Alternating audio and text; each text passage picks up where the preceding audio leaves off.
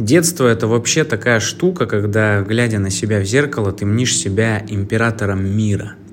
А зрелость это уже что-то из разряда «чего-то я поправился» или «Господи, вот это рожа». Отражение в зеркале становится отторжением в зеркале. Эволюция себя происходит. В такие моменты ощущаешь себя маленьким Дарвином. Задаешься вопросами. Кто ты? Откуда? Куда ты? Зачем ты? Взгляни в зеркало и загляни ненадолго в себя. Может, найдешь ответы на вопросы.